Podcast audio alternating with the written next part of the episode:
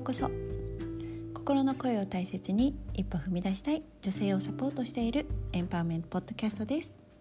あなたと心のウェルネスをつなぐをコンセプトにヨガやマインドフルネスチャクラセルフラブスマインドセットなどについて配信しています。改めましてみよこです。現在ヨガインストラクターそしてウェルネスマインドコーチとして活動をスタートしています。今日も聞いていただいてありがとうございます。えー、お知らせなんですけれども今月29日30日31日に、えー、無料のワークショップを開催します、えっと、心とマインドを理解して自分を知るというワークショップです。で本当にあの内側のあの自分のことを知るっていうことがどれだけ大切かとかどれだけあの人生が変わっていくか、まあ、そんなこともえー、お話ししていきたいと思っています。でだからなんかモヤモヤしてるなとかなんかこうパッとしないとか、えー、まあ、心と体が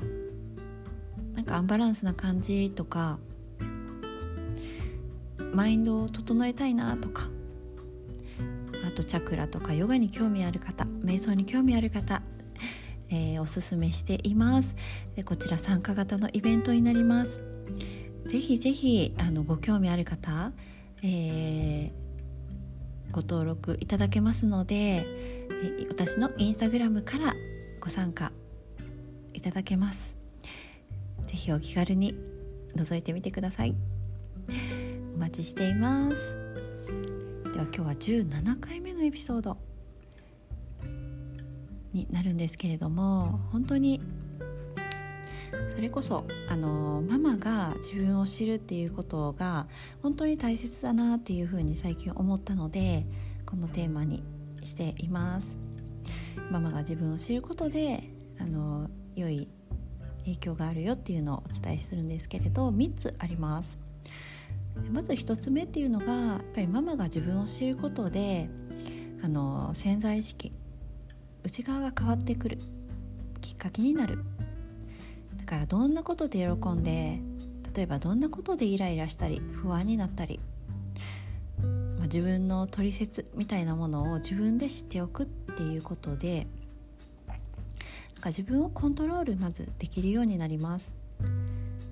だからなんか最近ね私のあの娘があの胃腸炎にかかったんですけれども、まあ、本当に前だったらなんかもうなんでこのタイミングでみたいな。なんで私ばっかりとか。なんで何もできてないのにとか。もうこういう外側のことばっかりにイライラしたりとかえ焦ったりとか。そういったことで自分も気持ちが落ち込んで最終的には自分も体調を崩してしまうみたいな。なんかうまく切り替えができなくって自分の中だけでなんかネガティブなねセルフトークばっかりしているとかそういう感じだとそれっていうのはやっぱりあの思っていることが思考は現実化するっていうことであの思っていることが自然に言葉に表れていて自然に行動にも表れていてさらにネガティブな情報、ね、マイナスなことを引き起こしてしまうっていう風になって最終的には自分でコントロールできなくって体調も崩すみたいなあのパターンに私は昔陥ってたんですけれどもなんか自分の知ることでああこれ最近なんかいろんなことを、えー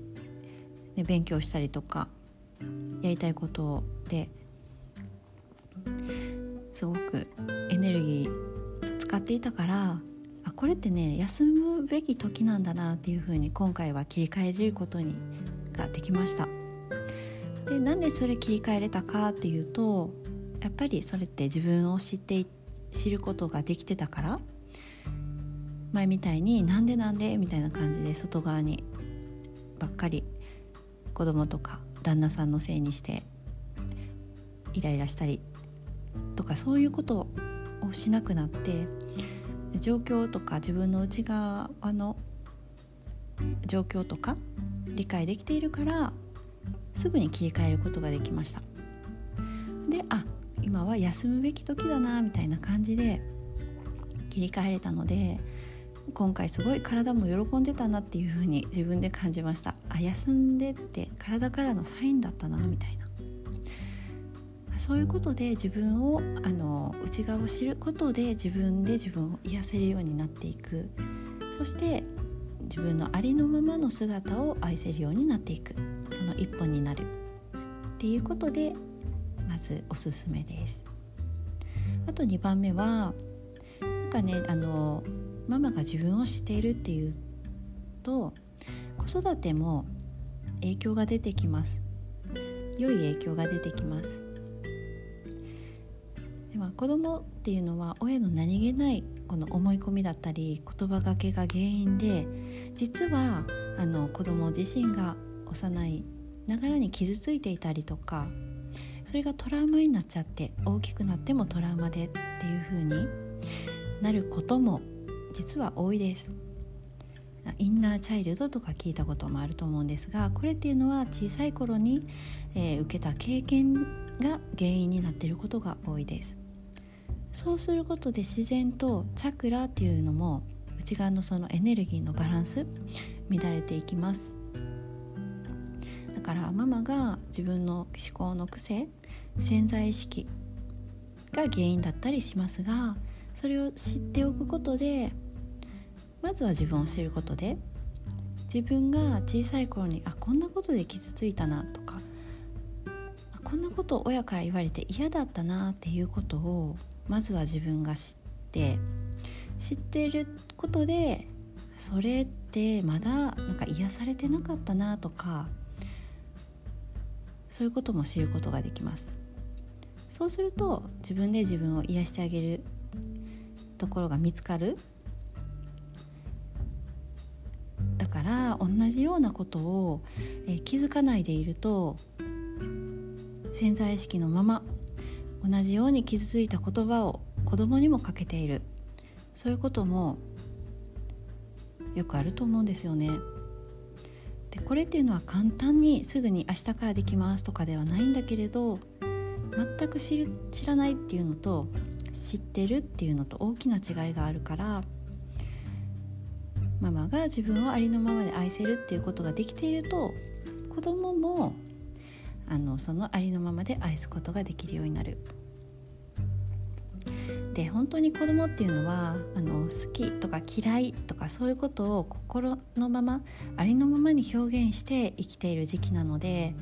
できればそっと見守ってあげるっていうのが一番だと思います。うんなんか常にやっぱりねあの無意識のうちに期待してしまったり条件をつけてしまったりこれができたら褒めてあげる。そういう風な愛し方とかをしていると偏った愛になっていくので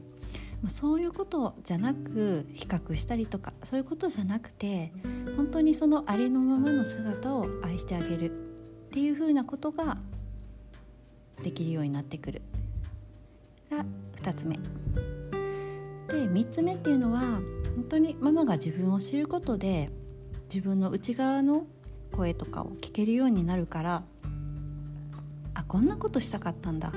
こんなこと伝えたかったんだっていうのが内側から湧き上がってくる。だからそうすることでワクワクして、えー、何かをチャレンジしたりとか何かを選択したりすることにつながっていくそうするとママが自分を好きなことをして